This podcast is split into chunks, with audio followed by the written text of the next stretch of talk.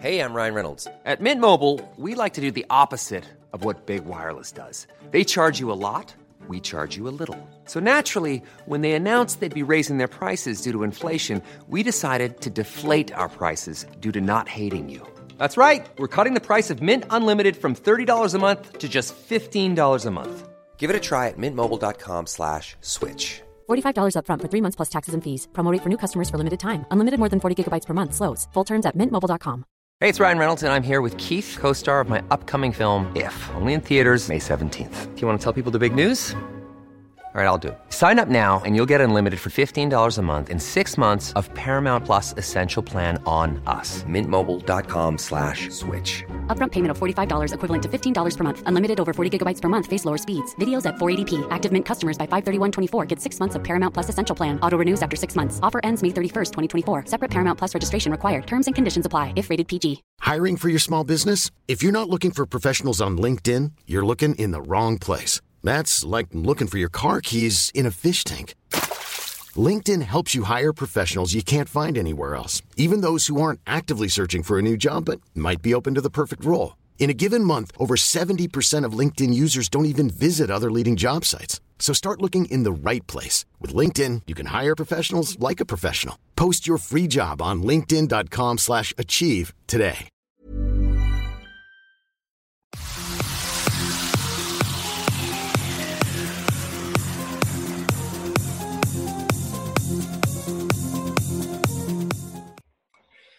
Salut Yovania, alors on se retrouve à nouveau euh, presque une semaine après notre premier débat où on était plutôt d'accord. Et, euh, et suite à ce débat en fait euh, tu as vu sur mon profil Facebook euh, un, un post où je parlais du relativisme, euh, je parlais de philosophie moi plutôt et je parlais de des personnes qui, euh, qui font de la, de la réalité une relativité, quelque chose de relatif et à l'intérieur, il y a un bout de mon propos qui ne t'a pas plu. Je mettrai euh, ce texte dans la description pour que chacun aille le voir.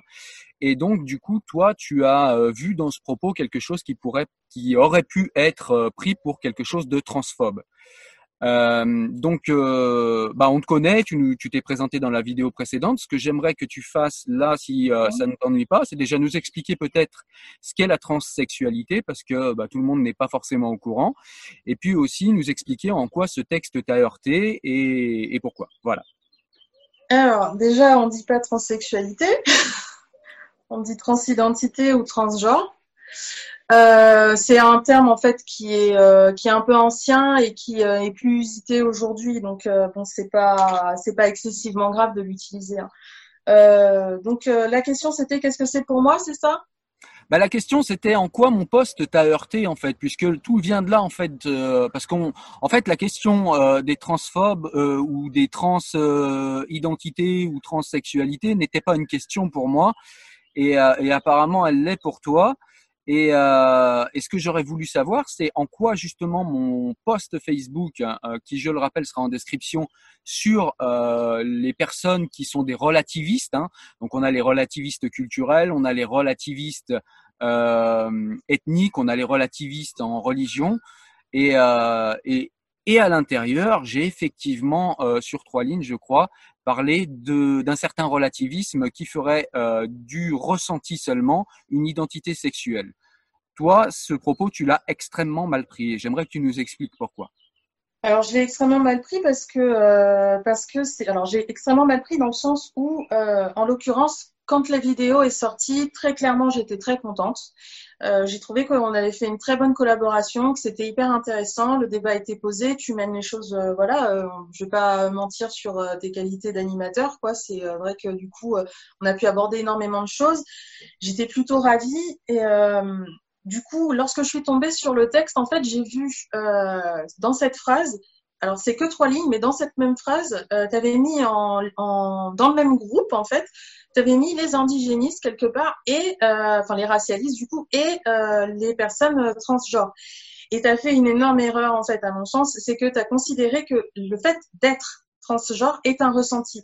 Or, moi, je sais que ce n'est pas le cas, et donc et que c'est un argument qui est souvent euh, qui est souvent euh, utilisé pour s'en prendre en fait aux personnes trans.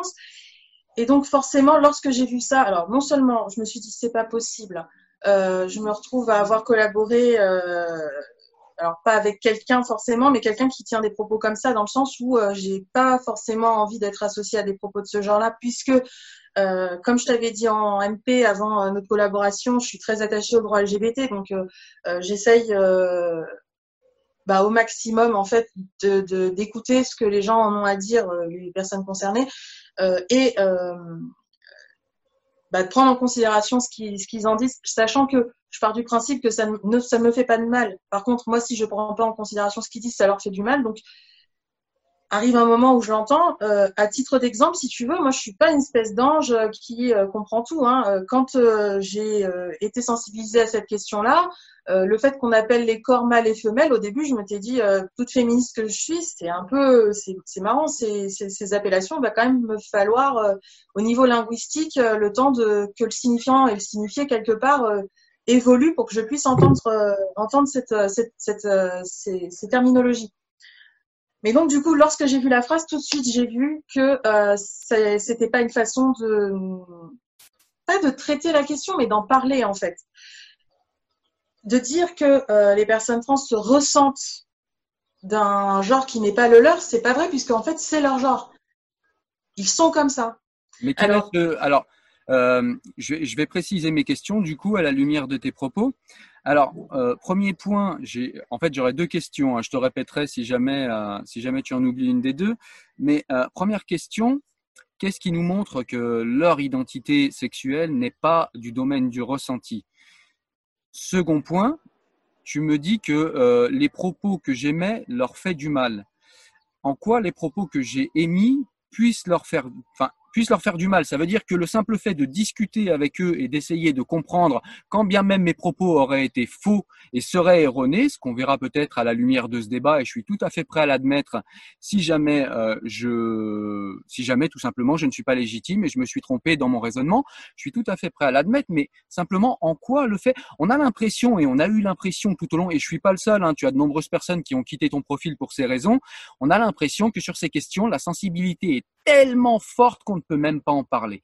C'est-à-dire qu'en gros, je t'impose ce que je suis et tu n'as pas le droit de le discuter. Si tu le discutes, c'est que tu es transphobe, c'est que tu es ci, c'est que tu es ça. On me l'a dit clairement, mot pour mot, sur ton profil. C'est des choses que je vous mettrai euh, ou, euh, je sais pas, en, en, screen capture ou bien euh, en description.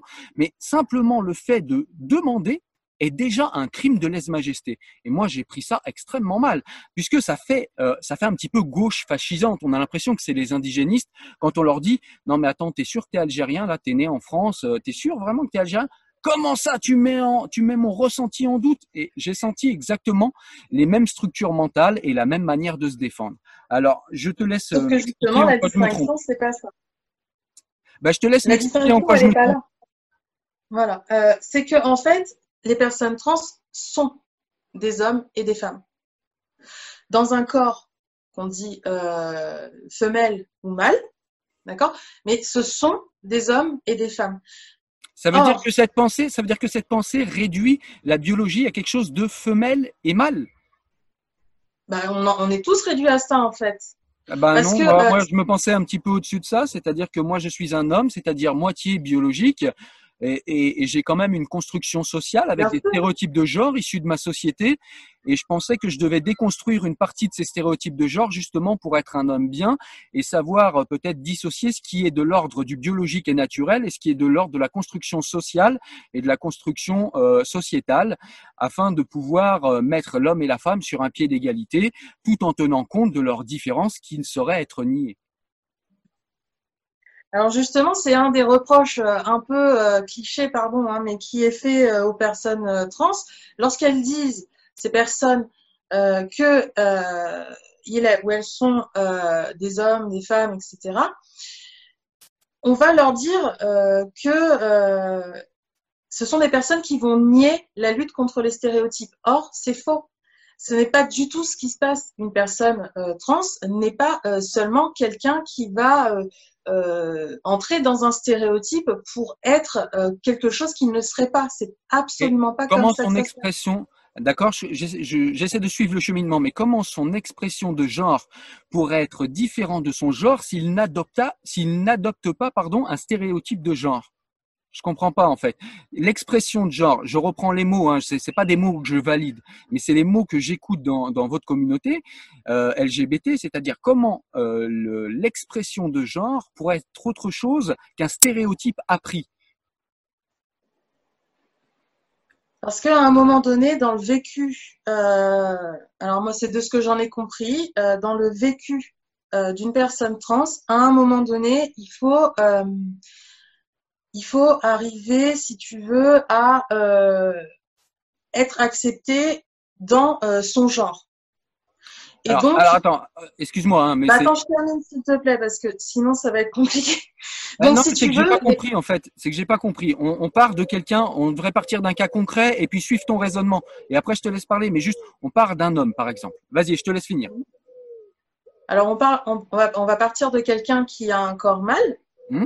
et qui est euh, une femme.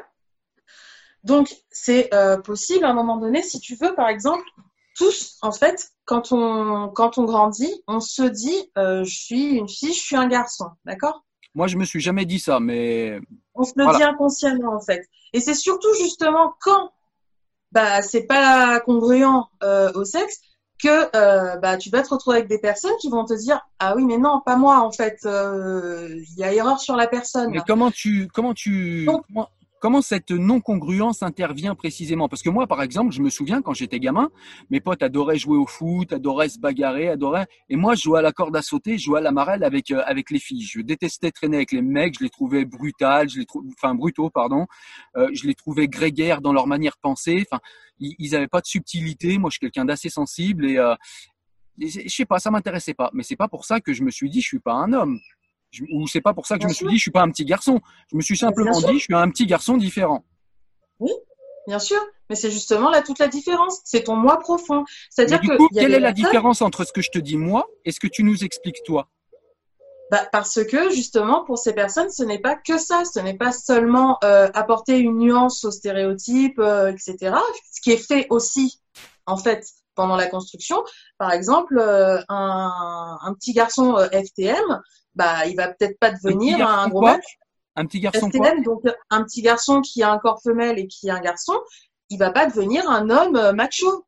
Il va pas rentrer dans un stéréotype, euh, voilà, de viriliste euh, en disant voilà, je suis un homme masculiniste. Mais du coup, comment comment il sait en fait de manière comment il sait de manière certaine, c'est ça, hein, moi que je comprends pas, c'est comment de manière certaine un être humain peut savoir qu'il est le contraire de ce que sa biologie, c'est-à-dire son miroir, lui renvoie.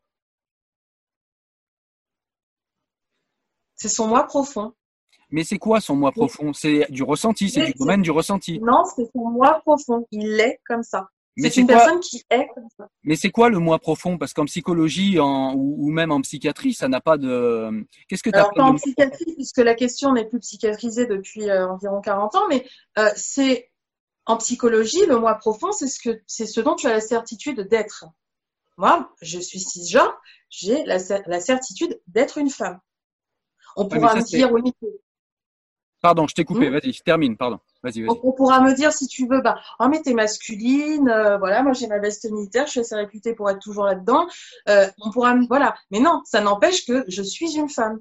Donc de la même manière que toi, t'es un homme avec euh, peut-être une sensibilité que tu as développée, notamment contre la violence, par rapport peut-être aussi à d'autres choses, à ton expérience, à ton vécu.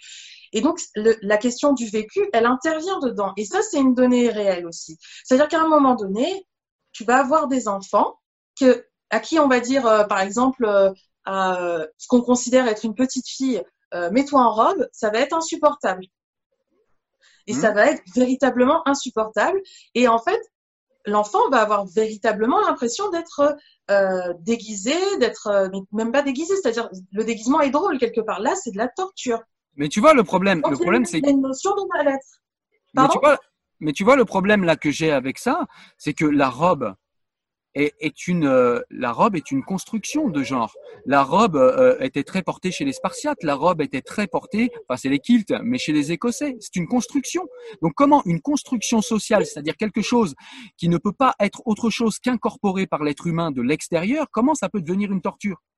Si je veux dire par rapport au moi, c'est-à-dire c'est-à-dire que c'est une quand torture. tu as euh, 5 ans, 10 ans, eh ben tu penses pas à ça. Voilà. Simplement, c'est à un moment donné, c'est des personnes qui évoluent exactement dans la même société que toi et qui, à qui, lorsqu'on leur dit, bah, tu vas t'habiller comme ça parce que tu es un petit garçon, tu vas t'habiller comme ça parce que tu es une petite fille, ça va leur paraître insupportable et insurmontable. Et donc, effectivement, le reproche qui est fait beaucoup euh, aux personnes trans, ça va être de considérer les stéréotypes comme étant une expression du genre non construit. Alors, en fait, pas du tout. Euh, par exemple, euh, c'est absolument pas rare, notamment d'avoir euh, des femmes trans qui euh, vont investir euh, certains stéréotypes pour bah, obtenir un, un, certain passing et un vécu en tant que femme, puisque un passing? J'aimerais bien qu'on reste sur du français parce que les théories importées des États-Unis, je t'avoue, comme le relativisme, ça me gonfle vraiment. Euh, nous, on n'est pas familiarisé sur cette chaîne avec les termes américains parce qu'on reste français. Et si ça t'ennuie pas, c'est avec beaucoup d'amitié que je te dis ça, mais avec beaucoup de vigueur, parce que vraiment, le passing, le mindspraining et toutes ces conneries, ça vient des universités américaines et j'aimerais bien qu'on reste en France. Oui, mais bon, les universités américaines ne disent pas n'importe quoi non plus. Oui, mais c'est elles euh, qui ont quand même théorisé le communautarisme que tu abordes euh, d'autre part. Oui, mais parce que je sais faire la distinction à un moment donné entre quelque chose qui est euh, de qui est de l'ordre de euh, une observation à un instant donné, à un contexte, et on va y revenir justement aussi au contexte et euh, à une réalité qui est beaucoup plus universelle, et notamment par rapport à la question trans. Mais je vais pas trop trop développer parce que véritablement c'est pas une question moi que je maîtrise au niveau au niveau de tout ce qui est connaissance et savoir qu'il y a autour de cette question-là. les personnes trans existent dans un nombre incalculable de sociétés. Ce sont des personnes qui existent telles qu'elles sont. Mais là, là, je pense que c'est un non-débat parce qu'il n'a jamais été question, et je l'ai répété des milliers de fois, il n'a jamais été question pour moi de nier que ces gens existent. C'est-à-dire que Dieu n'existe pas, le croyant existe. Il n'y a pas de problème. Moi, ce que je ne comprends pas, c'est toujours cette histoire de moi profond. C'est-à-dire que c'est un peu facile. On a des gens, pareil, je mettrai le lien en vidéo, on a des gens qui nous expliquent aujourd'hui, aux États-Unis toujours, que son moi profond est d'être un reptile. Et le gars a fait, euh, je crois qu'on est à 300 000 euros de chirurgie pour devenir un reptile. S'est fait poser des écailles, couper la langue en deux. Où est la différence? C'est ça que j'arrive pas à comprendre. Où est la différence, par exemple? Évidemment, je prends un cas caricatural. Hein. Évidemment que ça va choquer beaucoup de monde. Mais j'essaye de prendre un cas caricatural pour que, en fait, ma vision soit plus saillante. C'est-à-dire qu'on comprenne qu'est-ce que ce moi profond en fait? Parce qu'il y a des gens qui naissent avec un moi profond, ils vont te dire moi je suis, une araignée. Il y a des gens ils vont te dire quelle est la différence en fin de compte? Comment tu comment tu es sûr? Par exemple euh, pour Spinoza, tiens, on va commencer à en parler. Euh, Spinoza aux éditions Synode pour comprendre le traité de la réforme de l'entendement, c'est-à-dire comment savoir ce qui est vrai de ce qui n'est pas vrai par l'entendement selon Spinoza. Euh, je l'ai également en édition complète ici, on voit pas bien, voilà, en édition complète ici, c'est le deuxième traité. Mais pour ceux qui ont du mal avec les gros livres, eh ben celui-là, des éditions Synode, est en et c'est vachement bien. Et qu'est-ce qu'il nous dit du coup Spinoza dans le dans le traité de la réforme de l'entendement? C'est que pour vérifier que quelque chose existe, lui, en fait, il met deux savoirs. C'est-à-dire pour lui, il y a le savoir intuitif, c'est-à-dire ce qu'on ressent, ce qu'on voit a priori, ce que nos sens ressentent. Et puis, il y a l'étude rationnelle de ce qu'on ressent pour vérifier, en fait, tout simplement, que ce qu'on ressent soit ce qu'on ressent, ce qu'on voit, ce qu'on touche, c'est froid, c'est chaud, etc., pour qu'on puisse vérifier que ces choses-là sont vraies. Ce moi dont tu parles, c'est quelque chose qui est pour moi, à ce moment-là de la conversation, du ressenti. Comment a-t-il été étudié de manière rationnelle pour qu'on soit sûr que ce moi-là profond existe? Le moi existe, hein, c'est comme ça. Hein. ah ben non, c'est comme ça, c'est pas un argument, ça c'est un argument d'autorité. Il faut démontrer en quoi il existe euh, tu as un moi profond, j'ai un moi profond, j'essaye de développer justement cette idée-là. Et en l'occurrence, par exemple, tu demandes bah, pourquoi, comment on peut savoir, etc. Bon, bon, à un moment donné, euh, on sort les bouquins. Bah, alors c'est parti. Euh, donc moi, j'ai bouquiné rapidement parce que j'avais pas envie de, de, parler que de ça. J'ai bouquiné rapidement un ouvrage de psychologie. Donc c'est Psychologie des transsexuels et des transgenres. C'est Françoise Sironi. Et euh, j'ai essayé, alors attends, du coup, parce que j'ai essayé de garder quelques petites citations qui sont assez intéressantes sur euh, comment on peut parler euh, de la question de la transidentité en ayant en fait un positionnement qui est en adéquation avec cette réalité, c'est-à-dire la réalité trans. Donc comme c'est une psychologue, euh, la psychologie est une science, hein, je veux dire. Hein, il y a pas, c'est pas un, c'est une science molle. Il faut quand même le rappeler. C'est une science molle la psychologie. C'est-à-dire qu'aujourd'hui, par exemple, l'école freudienne est complètement est complètement remise en cause. Alors il a. Oui, mais parce que Freud c'est de la psychanalyse, Cyril, c'est pas de la psychologie. la psychanalyse, c'est de la psychologie, c'est un domaine de la psychologie. Pas du tout. Absolument pas. Bah, la, la, la, la psychanalyse, Freud est fait de la psychologie et il fait de la psychanalyse. Tu fais, tu fais de la psychanalyse avec quoi si c'est pas de la psychologie? Ah ben non, c'est une la, la psychanalyse, c'est un ensemble de, de comment on pourrait dire ça euh, d'ailleurs? Parce que bon, moi par exemple, tu vois, je, je suis absolument pas de cette école-là. Hein. Moi, je suis plutôt de psychologue, de la psychologie clinique. Hein. D'accord? C'est plutôt ça qui, euh, qui m'interpelle, moi, dans ma démarche, en l'occurrence. Hein. Je, suis, je reste éducatrice, mais euh, c'est plutôt, moi, je suis plutôt tournée vers la psychologie. La psychanalyse, on est sur quelque chose de complètement différent. La, la psychologie clinique, en l'occurrence, c'est une psychologie qui a tendance plutôt à se mettre à côté de la personne, à l'observer et à, à tirer des conclusions avec la personne. Et c'est ce qu'elle dit, hein, justement. À partir d'un euh, ressenti, du coup, donc. Pas du tout. À partir en fait, de elle dit, voilà. Je cite par exemple ce qu'elle explique. Elle dit, il est alors question, en parlant de euh, sa démarche, il est alors question de construction clinico-politique du réel, faite par des cliniciens engagés parce qu'ils refusent de laisser enfermer la problématique des sujets transsexuels et transgenres dans des diagnostics préétablis et inaptes à rendre compte de toute la richesse et la complexité de leur vécu et leur spécificité. Qu'est-ce qu'elle est en train de dire là? Elle est en train de dire que si on veut parler de cette question-là avec euh, n'importe qui en l'occurrence, il faut prendre en compte la réalité du vécu de la personne. Alors, moi, par exemple, si tu veux, je vais pas te dire je sais parce que euh, on m'en a déjà parlé, quelqu'un qui est concerné m'en a déjà parlé, donc je sais tout. Justement, je ne sais pas. Je sais que je ne sais pas. Euh, mais là, c'est parce que dit Socrate. Hein. Socrate ne dit pas qu'il ne sait pas ou que le savoir ne serait pas accessible. Attention, parce que on la sort souvent cette citation, elle est hors contexte. Euh, c'est simplement que Socrate a voulu expliquer, c'est une petite parenthèse, Socrate a voulu expliquer par je sais que je ne sais pas, Socrate a voulu expliquer tout simplement que c'est en mesurant ce qu'on ne sait pas qu'on arrive justement à savoir. Il ne veut pas dire que le savoir n'est pas accessible ou que, enfin voilà, c'est important d'être précis avec ça, parce que je sais qu'on me le sort souvent. Non, je n'ai pas parlé de Socrate parce que déjà je suis en train de parler de psychologie. Tu l'as cité alors sans le savoir. Tu l'as cité sans le savoir. Je sais que je ne sais pas, c'est Socrate. Je sais quand je cite et je sais quand je ne cite pas. T'inquiète pas, Cyril. Je sais que je ne euh, sais pas, c'est Socrate. Mais euh, non, c'est pas c'est pas lui que je citais absolument pas. Justement, ce que je suis en train d'expliquer, c'est pas ça du tout. C'est vraiment la démarche. C'est-à-dire qu'à un moment donné, c'est une question qui est tellement particulière et c'est vrai. Hein, c'est pas euh, c'est pas quelque chose qui peut euh, qui peut être traité au regard de ce que soi on ressent quelque part. Et comme je t'ai dit, moi je suis cisgenre. Voilà. Mais moi, je suis une vidéo. je suis un homme. Alors après, comment toi, tu, tu fais la différence entre cisgenre? On n'a toujours pas compris en fait euh, à ce moment de la vidéo comment en fait une personne peut en arriver à se dire, euh, ben voilà, je suis pas dans le. Parce que regarde, je t'explique la manière dont je vois les choses. Je pense que ça va être plus précis si je t'explique moi comment je vois les choses. Quand tu es un embryon, au départ, tu n'as pas de, tu n'as pas de, de sexe prédéfini. C'est prédéfini au niveau du, au niveau génétique, mais au niveau biologique, on n'a pas encore de différence. Je sais plus à quel mois les, les différences interviennent, mais à partir d'un moment, je le mettrai en fait en haut là, juste en haut de ma, voilà. Mais je sais qu'à un moment, ces différences interviennent et ces différences interviennent grâce aux hormones. C'est-à-dire que les hormones ne choisissent pas où est-ce qu'elles se placent. Si les hormones fabriquent un corps d'homme, ils le fabriquent entièrement. Si les hormones fabriquent un corps de femme, ils les fabriquent entièrement. En tout cas, c'est ce que nous apprend la biologie. Donc, pourquoi est-ce que chez les trans, il y aurait quelque chose qui ne serait, euh, qui, qui aurait dysfonctionné dans ce processus, qui ferait que toute leur enveloppe serait homme et femme, et que quelque chose qui siégerait, dont on ne sait toujours pas ce que c'est, qui siégerait à l'intérieur de leur tête et qui ne serait pas, selon tes mots, le ressenti, leur ferait penser qu'ils sont autre chose, ou leur euh, donnerait la certitude d'être autre chose. Parce qu'ils ne sont pas autre chose, ils sont comme ça. Mais quoi comme ça? Vraiment. Mais c'est quoi ce comme ils Sont, ils sont, par exemple, moi je te disais, je suis cisgenre. Et moi, quelle est ma vision de mon identité sexuelle? Mais Parce que c'est pas parce que. Thierry, ça va être compliqué si tu me coupes à chaque fois. Véritablement.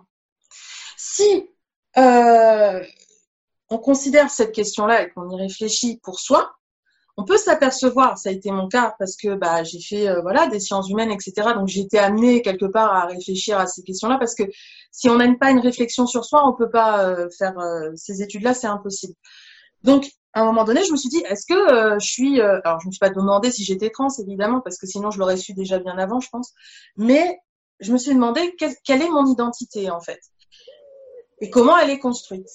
Et le fait d'être cisgenre, c'est quelque chose qui se trouve en majorité dans la société. Il y a plus, évidemment, de cisgenres que de personnes trans. Donc, moi, ma question, à ce moment-là, c'était de me dire comment j'ai construit mon identité? Et en y réfléchissant, je me suis aperçue que je suis effectivement cisgenre, c'est-à-dire que je suis une femme avec un corps femelle, il n'y a pas de non-congruence entre euh, ma biologie. Qu'est-ce que c'est horrible de parler des femmes en tant que femelles Qu'est-ce que c'est antiféministe? Ça me fait mal aux oreilles. Pas du tout. Désolé. Pas du tout. Tu peux pas appeler la biologie et ne pas supporter un terme biologique. C'est pas un terme biologique parce qu'on n'est pas que un corps. On n'est pas que un corps. On est un ah non, justement. Justement, on n'est pas que un corps. Maintenant, euh, moi, j'essaye d'éviter les arguments d'autorité puisque tu n'aimes pas ça. J'apprécierais euh, fondamentalement que tu évites de me prêter des intentions antiféministes alors que je le suis depuis mes 15 ans.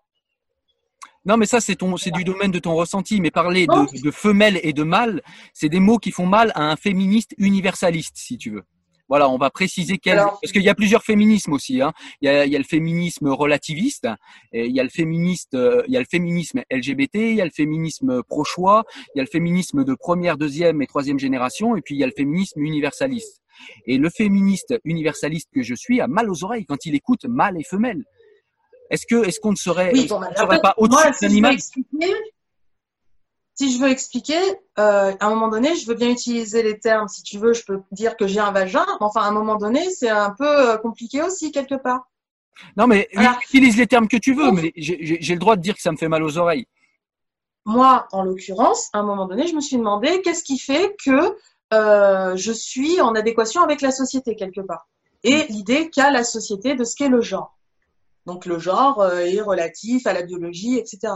Ce qui est le cas dans euh, la grande majorité des cas, hein, des situations. Et les personnes trans ne remettent absolument pas ça en cause, mais absolument pas. Et ce sont des personnes qui ne remettent pas en cause leur biologie. Elles sont tout à fait. Euh, ah bah si, puisqu'elles demandent des hormones à vie. Pas du tout. Ah bah. Bah non. On en parlera après alors. Non, ça c'est encore autre chose. C'est-à-dire que ce sont des personnes qui savent qu'elles ont euh, un appareil génital qui est tel qu'il est. Hein, euh, et euh, j'ai pas envie euh, non plus, voilà, d'évoquer cette question parce qu'il y a une espèce de fétichisation des corps, des corps trans qui est quand même assez compliquée. voilà, moi je sais pas à qui je m'adresse non plus parfois, donc je préfère laisser ça à quelqu'un de concerné. Mais ce ne sont pas des personnes qui vont nier leur biologie. C'est des personnes qui connaissent leur biologie, savent très bien quelle est leur biologie. Maintenant, effectivement, pourquoi, par exemple, tu parles des hormones? Pourquoi prendre des hormones? Eh bien, c'est pour le fait, justement, d'avoir, euh, en termes de représentation sociale, la place qui est la leur.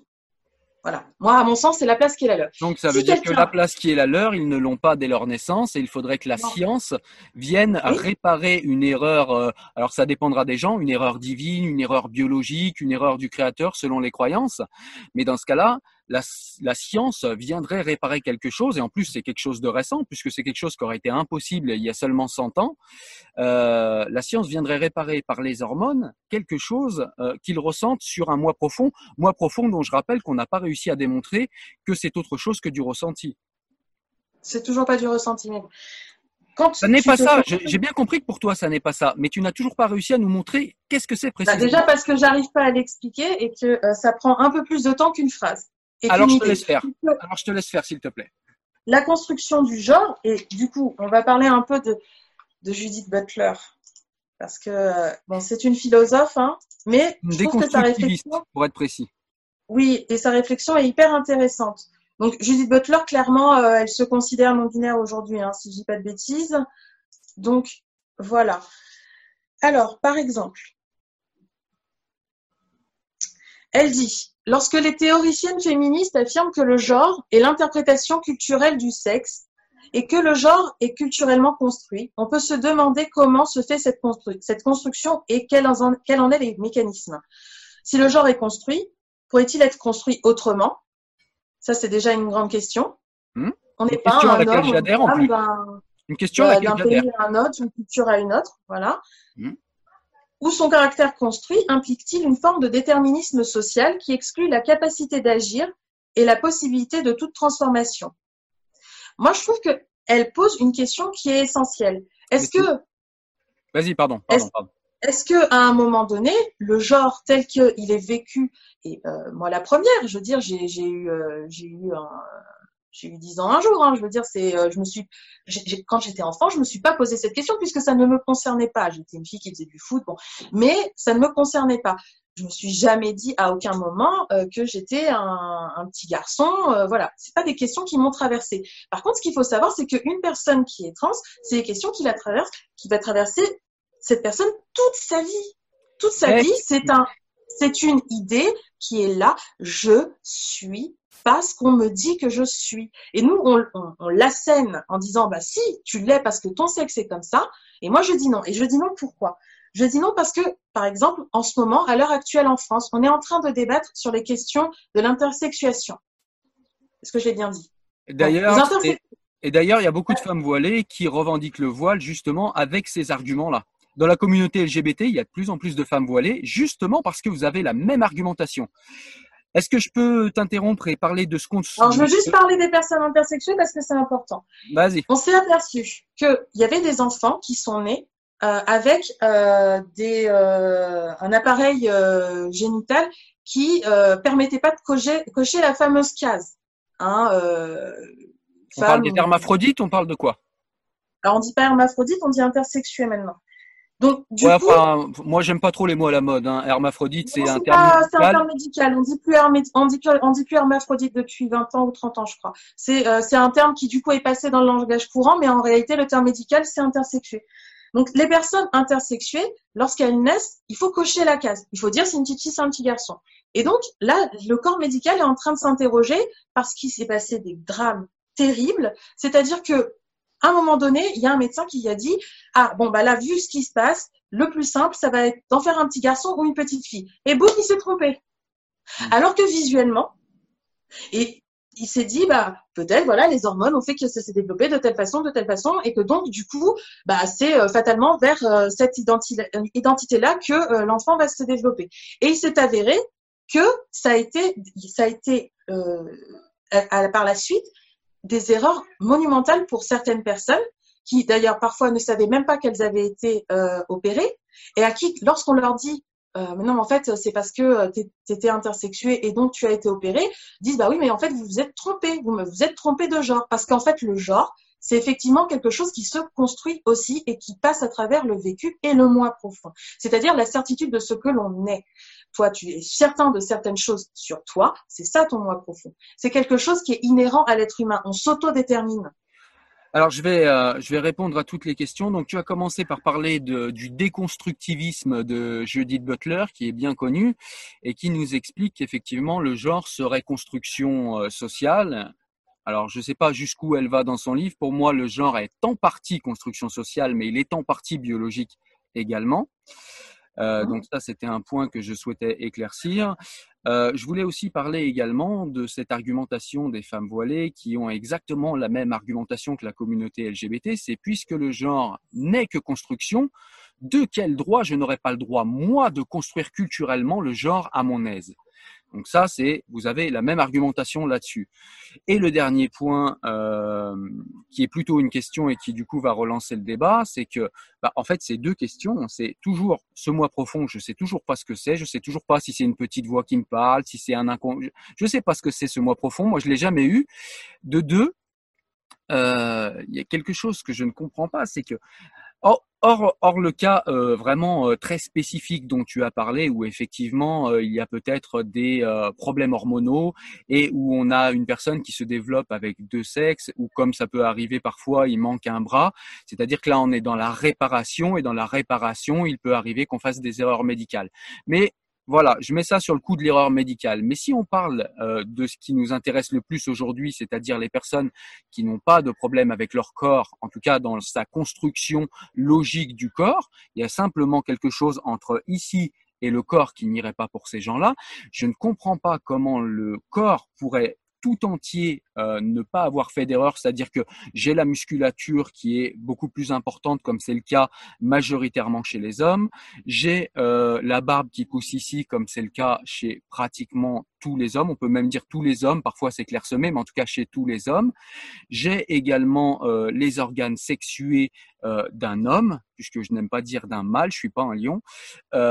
donc j'ai les organes sexués d'un homme. J'ai également tout ce qui constitue au niveau biologique un homme, c'est-à-dire le taux d'hormones euh, que réclame le fait d'être un homme, c'est-à-dire la métastase hormonale euh, que réclame le fait d'être un homme, j'ai tout ça. Et tout ça construit également mon cerveau. C'est-à-dire qu'en gros, mon problème à moi, c'est que effectivement, je suis prêt à reconnaître, et c'est même ce que j'explique depuis euh, plus de dix ans, je crois, que la sexualité, enfin le l'expression de genre est en partie construction sociale et culturelle, et ça je le nie pas, et je cherche même à déconstruire ce qui est euh, social et culturel pour que les hommes et les femmes ne soient pas assignés justement à des stéréotypes de genre trop rigides et, et qui les enferment et qui les empêchent d'être eux-mêmes. Ceci dit, on ne peut pas non plus euh, affirmer que le genre n'est que construction ex nihilo et le corps euh, complètement déraciné du corps. C'est-à-dire que la construction de genre serait ex nihilo, c'est-à-dire que ça sort de nulle part et euh, tout la, toute la, la, métastase pardon hormonale n'aurait aucune influence sur le cerveau. Il y aurait quelque chose de, euh, je sais pas, métaphysique qu'on appellerait le moi et qui te dirait je suis un homme.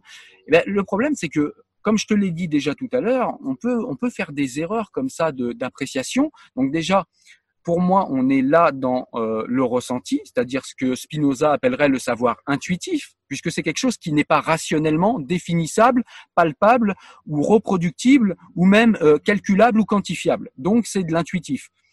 Donc déjà, comment on fait pour savoir que cet intuitif euh, est réel et qu'il ne résulte pas d'une névrose, comme ça pourrait être le cas pour d'autres choses? C'est-à-dire que, je sais pas, quelqu'un qui est phobique, qui a peur de, euh, je sais pas, qui a peur de, euh, quelqu'un qui a peur d'aller dans un avion. Voilà, quelqu'un qui a peur d'aller dans un avion. Ça arrive très souvent, c'est une phobie assez fréquente. Les gens ont peur d'aller dans un avion. On sait que ces personnes-là, c'est tout simplement parce qu'ils ont euh, une dichotomie entre euh, la réalité factuelle et les pensées qu'il y a dans leur tête par rapport à cette réalité. Par exemple, les thérapies euh, cognitives et comportementales que tu dois bien connaître consistent à justement réinsérer du réel dans des pensées qui sont défaillantes, dans des pensées qui sont parties, qui sont hors de la réalité et qui s'affranchissent de la réalité. Comment on sait pour les personnes trans qu'on n'est pas dans cette configuration-là?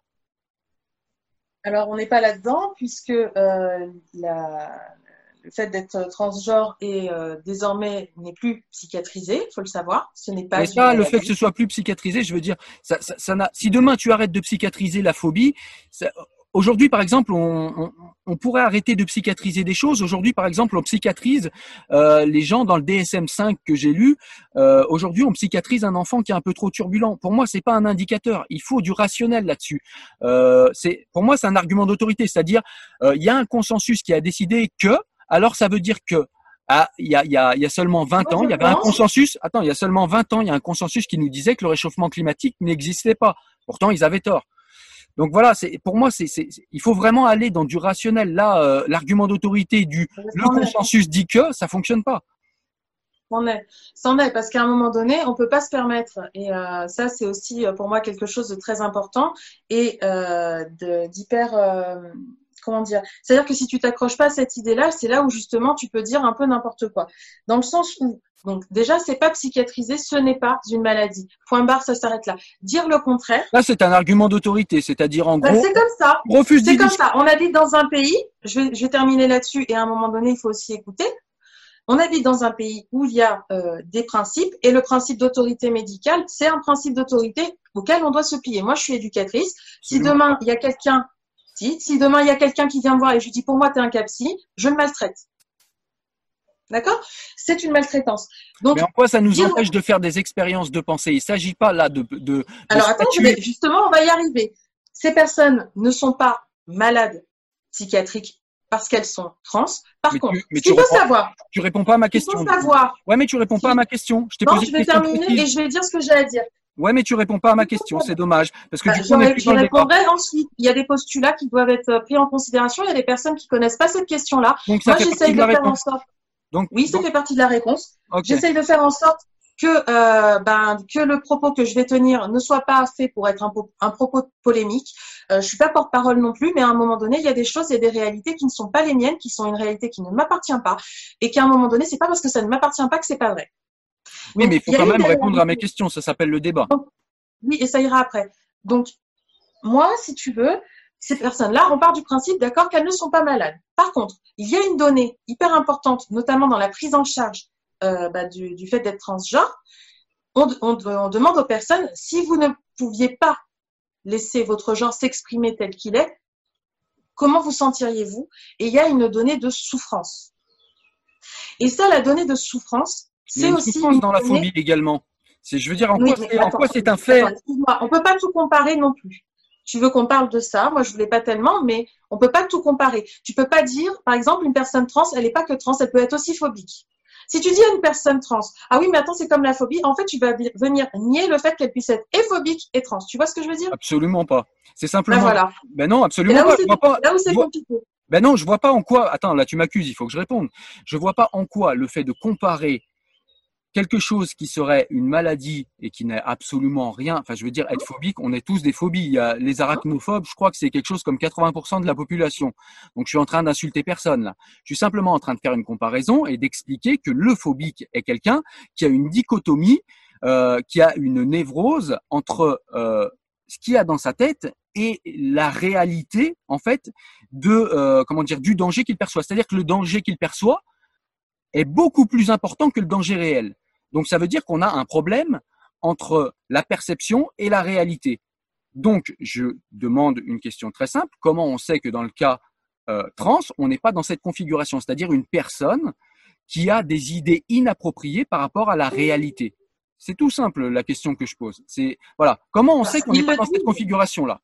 Puisque avant d'être des personnes trans, ce sont des gens qui vivent, euh, qui ont des expériences autres qu'être trans, euh, qui euh, travaillent, qui échangent avec des gens, qui ont des, des, débats aussi, qui voilà, qui savent faire la distinction entre les difficultés qu'ils peuvent rencontrer par rapport à leur identité de genre et, et leur réalité sociale qui n'est pas que celle du genre. Donc effectivement, j'aurais pas, j'aurais pas de réponse sur ce sujet-là. Ok, oh, bon, on va, on va avancer. À un moment donné, moi je te demande pas de me prouver par A plus B que dans ta tête, moi, à un moment donné, quand tu me parles de tes hormones, j'ai envie de te dire, ok, très bien, moi aussi, je suis baignée d'hormones, mais je parle pas avec elles. Non, tu parles pas avec elles, mais c'est tes hormones qui te donnent une réalité biologique et une réalité aussi physiologique qui va jusqu'à dans le cerveau. Donc comment comment comment comment cette métastase hormonale pourrait avoir oublié le cerveau. C'est ça, le moi profond, c'est-à-dire que c'est exactement comme les indigénistes, c'est-à-dire le moi profond. Je me sens racisé et il n'y a pas à en discuter. Et, et demain, ils nous diront pareil que toi, c'est-à-dire la loi ne le discute plus. Je suis racisé, point et j'ai pas à l'expliquer. Ben moi je suis désolé, mais en tant que je suis pas philosophe, mais j'ai une démarche qui est plutôt philosophique et d'ailleurs mon texte était philosophique. Moi, ce que je fais, c'est questionner ce qui est entendu pour tout le monde et je questionne cela comme quelque chose d'entendu pour tout le monde, puisque le relativisme est quelque chose qui qui est un problème pour moi parce que je pense que tu te sens menacé quelque part euh, par ces personnes, alors qu'en réalité, elles ne te menacent pas, elles veulent juste vivre. Mais hein. menacé par quoi? Je me sentirais menacé par quoi? En quoi elles seraient La façon dont tu poses les choses, déjà, cette espèce de volonté. Moi, je suis désolée, mon voisin, euh, ce qu'il aime, ce qu'il aime pas, etc., ce qu'il est, ce qu'il est pas, je lui demande pas de me le prouver par A plus B, euh, de me faire un cariotype, de m'expliquer comment ça se passe. C'est le sujet du débat. On est des êtres. Non, c'est pas, c'est pas le sujet du débat. C'est un faux sujet. Bah, si. Parce que, bah non, parce qu'on est des êtres sociaux avant d'être des êtres, on est des êtres biologiques aussi, parce que la biologie intervient. On est des êtres biologiques avant d'être des êtres sociaux. Oui, mais on est surtout des êtres sociaux. Tout ce que tu es, non, c'est en rien. Ça, c'est d'autorité. Non, non, on sera pas d'accord, Cyril. On sera bah, absolument alors, on va avancer, changer de sujet. On saura pas ce qu'est ce moi profond, et on saura pas en fait comment on sait que ce que ressent la personne est autre chose que du ressenti. Moi, je suis pas convaincu, mais on peut avancer. Il n'y a pas de problème. On peut passer à un autre sujet. Après, moi, je t'ai déjà expliqué du, du, coup en off que je ne voulais pas parler euh, de ces questions-là parce que c'est pas à moi de le faire. Je pense que c'est vraiment aux personnes Les concernées. Les concernés veulent pas. Il y en avait plein sur ton profil, ils veulent pas discuter avec moi. Bah pour l'instant, ils veulent pas. Et je te dis franchement, sincèrement, moi-même, je suis pas très à l'aise là avec ce qui est en train de se passer. Donc, je pense qu'elles, véritablement, vont pas se sentir très à l'aise non plus. D'accord. Je vois pas où est le problème, mais du coup, ne pas discuter. après, peut-être en voyant le problème, tu pourrais avoir une discussion avec eux. Mais est-ce que, est-ce que le fait de ne pas vouloir débattre avec quelqu'un, puisque tu parles beaucoup des lois et Il y a certaines personnes qui ont voulu débattre avec finir. moi, en Attends, je vais juste essayer de Et finir ma phrase. être possible. Je vais juste essayer de finir ma phrase. Je vais juste essayer de finir ma phrase. Est-ce que le fait de ne pas discuter avec moi n'est pas, puisque tu parles de loi et de choses comme ça, est-ce que ce n'est pas tout simplement un déni de démocratie?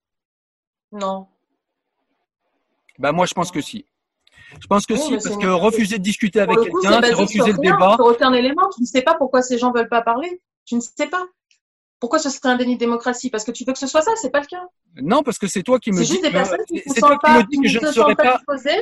je ne serais pas C'est assez des personnes bien. qui ne sont pas disposées à discuter de ces questions-là pour l'instant avec toi. Peut-être plus tard, j'en sais rien, mais pour l'instant, c'est voilà. Après, il faut leur demander aussi directement. Moi, je te dis, je suis pas leur porte-parole. C'est des personnes. Si tu veux discuter, ben tu peux essayer, voir. m'as dit qu'elles Euh, étaient moi, suis sensibles pas- pour faire. Tu m'as dit qu'elles étaient trop Pardon? sensibles. Tu m'as dit qu'elles étaient trop sensibles pour le faire. C'est toi qui me l'as dit. Ah non, pas du tout. C'est J'ai une dit que pour juste en l'instant, bas ça de ma n'était vignette. pas envisageable. Oui, c'est pas envisageable Pardon? parce que trop sensible. Et pourquoi ce serait pas envisageable de discuter? On peut discuter de tout avec tout le monde. Ça s'appelle la démocratie et le débat d'idées. Ready to pop the question? The jewelers at BlueNile.com have got sparkle down to a science with beautiful lab grown diamonds worthy of your most brilliant moments. Their lab grown diamonds are independently graded and guaranteed identical to natural diamonds, and they're ready to ship to your door. Go to BlueNile.com and use promo code LISTEN to get $50 off your purchase of $500 or more. That's code LISTEN at BlueNile.com for $50 off. BlueNile.com code LISTEN. Hey, it's Ryan Reynolds, and I'm here with Keith, co star of my upcoming film, If, only in theaters, May 17th. Do you want to tell people the big news? All right, I'll do it. Sign up now and you'll get unlimited for $15 a month in six months of Paramount Plus Essential Plan on us. Mintmobile.com slash switch. Upfront payment of $45 equivalent to $15 per month. Unlimited over 40 gigabytes per month. Face lower speeds. Videos at 480p. Active Mint customers by 531.24 get six months of Paramount Plus Essential Plan. Auto renews after six months. Offer ends May 31st, 2024. Separate Paramount Plus registration required. Terms and conditions apply if rated PG. Parce qu'à un moment donné, quand on fait tout découler du biologique, c'est juste une façon de dire Je que ne la fais personne pas tout découler du biologique, je l'ai expliqué. Pour moi, il y a moitié. Alors, je sais pas le pourcentage, mais ce que je sais par rapport à la, littérature que j'ai lue, ce que je sais, c'est que l'homme doit avoir et a un ancrage biologique, hein, puisque ben, le simple reflet sur la caméra montre que nous avons un ancrage biologique, mais je ne nie pas qu'il y a aussi une construction sociale, une construction culturelle et donc une construction humaine. Je dis simplement que c'est les deux, et ce que tu cherches à dire, et c'est ce que dit euh, Judith Butler pour le coup, c'est que le genre serait simplement une expression sociale ex nihilo et complètement déracinée de la biologie, ce que je conteste. Et ce que la Alors science non, bah justement, je vais citer Judith Butler. Là, sur, euh, parce que Judith Butler elle est assez diabolisée quelque part, mais bon, moi, je, je trouve qu'au contraire, elle est beaucoup, elle est très posée, en fait. Elle dit, par exemple, voilà, l'hétérosexualisation du désir nécessite et institue la production d'oppositions binaires et hiérarchiques entre le féminin et le masculin, entendues comme des attributs exprimant le mâle et le femelle. La matrice culturelle par laquelle l'identité de genre devient intelligible exige que certaines formes d'identité ne puissent pas exister. Voilà, pourquoi on ne sait pas. C'est le cas des identités pour lesquelles le genre ne découle pas directement du sexe. Et lorsque les pratiques du désir ne découlent ni du sexe ni du genre, découler dans ce contexte consiste en un rapport politique de conséquences nécessaires promulgué par les lois culturelles qui établissent et régulent euh, la forme et le sens que prend la sexualité. C'est alors attends, excuse-moi parce que du coup ça passe. Alors c'est parce que certaines identités de genre n'arrivent pas à se conformer à ces normes d'intelligibilité culturelle, donc c'est le consensus, qu'elles ne peuvent pas, dans ce cadre normatif, qu'apparaître comme des anomalies du développement et des impossibilités logiques. C'est faux. Donc, elle C'est vient faux. de, donc ce qu'elle vient de, ce qu'elle vient d'expliquer, si j'ai bien compris le texte, elle nie complètement la biologie et elle va même plus loin. Non, elle ne nie pas la biologie. Elle dit qu'à un moment donné, considérer que euh, l'expression du genre n'est que euh, congruence avec la biologie, c'est une erreur, puisque on peut, par exemple, euh, dans certaines civilisations, tu vas avoir, comme tu disais, tu, tu disais, les kilts, les robes, etc. C'est pas toujours quelque chose qui est inhérent euh, au euh, féminin. Oui, mais Ça c'est une construction chose- sociale, on est d'accord. Ben, Voilà. Donc, nous, dans notre société, parce qu'elle parle de notre société, on en vient à nier ces choses-là. C'est-à-dire à nier que, en fait, ce qu'on considère être, d'ailleurs, même sur des siècles, c'est-à-dire que en- quand on regarde, par exemple, les attributs masculins, on a une période où les hommes portaient des collants, des bas de soie. Oui. Hein? Donc, on est quand même sur quelque chose où, à l'heure actuelle, je pense qu'on peut considérer que ce sont des choses qui se questionnent, y compris dans la vie, et que ce n'est pas annihiler la civilisation que de considérer que le genre est une construction et qu'il puisse En partie construction. C'est là où est mon problème. En partie construction. Il est en partie. Oui, mais bien sûr. Mais moi, quand je te dis que c'est une construction, c'est parce que je te parle du genre. Après, l'expression d'identité sexuelle, c'est encore quelque chose d'autre. Mais si- c'est-à-dire que pareil. le, Ouais. le genre est quelque chose qui relève, si tu veux, euh, de, on se, on se met en conformité avec, avec des attendus sociaux. D'accord? C'est comme ça. Il y a des, Non, euh, c'est pas il y a des mon- études C'est pas a- mon mais style, parce mais- qu'on est tous en lutte, mais il y a une réalité dans les fonctionnements de la société. C'est pas la question n'est pas de se regarder soi quand on parle de ces choses-là. La question c'est de savoir comment ça marche et qu'est-ce qui fonctionne et qu'est-ce qui est à l'œuvre à ce moment-là. Et ce qui est à l'œuvre dans la société, c'est que un petit garçon va avoir tendance à dire euh, bon bah euh, par exemple un des exemples moi que j'aime bien, c'est l'exemple de à l'école. Les petites filles, on leur dit qu'elles sont euh, qu'elles ont quand elles ont des bons résultats que c'est très bien. Par contre, elles, se, elles finissent par avoir le plafond de verre quelque part. D'accord? Donc, elles servent à, à faire fonctionner finalement l'animation de la classe. D'accord? Elles ont un rôle social d'animation, quelque part. Ouais, mais mais là, ne en train pas- de. Excuse-moi, je te coupe, mais là, t'es en train Ça, de. c'est une histoire de. Non, ça, c'est une histoire de stéréotype. Attends, laisse-moi juste terminer juste euh, ma petite parenthèse, c'est que simplement là, tu es en train de parler d'un truc qui est super intéressant, mais je suis d'accord avec toi là-dessus. Le, le simple, le simple problème pour moi, et d'ailleurs, euh, je reviens sur le texte que tu as lu de Judith Butler, c'est qu'elle nie en fait l'hétéro- l'hétérosexualité. Elle nous explique qu'en fait, euh, l'hétérosexualité n'est pas quelque chose de naturel, c'est-à-dire qu'en gros, euh, Non, la construction. Absolument pas ce qu'elle dit. Ah bah alors relis le texte, relis le texte parce Alors, que moi je l'ai pas compris. Justement, ce qu'elle dit, elle dit l'hétérosexualisation du désir nécessite et institue la production d'oppositions binaires et hiérarchiques. C'est en gros euh, les, euh, ce qu'on appelle les danses euh, nuptiales. Hein, voilà. Bon, c'est à un moment Donc, c'est donné. biologique ça.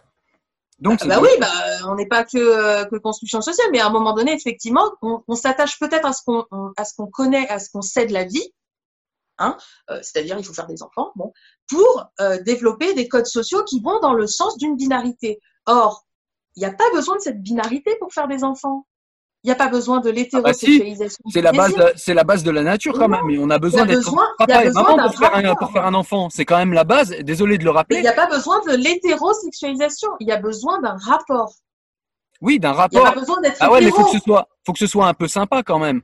Faut que ce soit un peu, un peu agréable. C'est un peu la base. Sinon, on fait pas des enfants. Pour toi, Pour moi, ça veut dire qu'en fait, pour toi, ça veut dire qu'en fait, pour toi, un enfant pourrait venir dans l'amour si tu as un rapport sans amour. ah bah, je, moi, je, je souhaite pas- On est loin Je là. souhaite pas aux gens justement d'avoir des euh, d'avoir des enfants de cette manière-là. C'est extrêmement dur, notamment pour les personnes qui sont homosexuelles. Hein à un moment donné, quand tu es homosexuel, t'as pas envie euh, d'avoir dans ton lit quelqu'un qui est euh, qui est d'un autre sexe que toi. Mais à un moment, est-ce est qu'il faut pas, à un moment, est-ce qu'il faut pas respecter aussi la nature? C'est-à-dire que si tu es homosexuel, c'est dans la nature, on le sait, on le voit. C'est quelque chose qui existe chez chez euh, plusieurs espèces. L'homosexualité n'est pas à nier. C'est quelque chose qui existe de partout.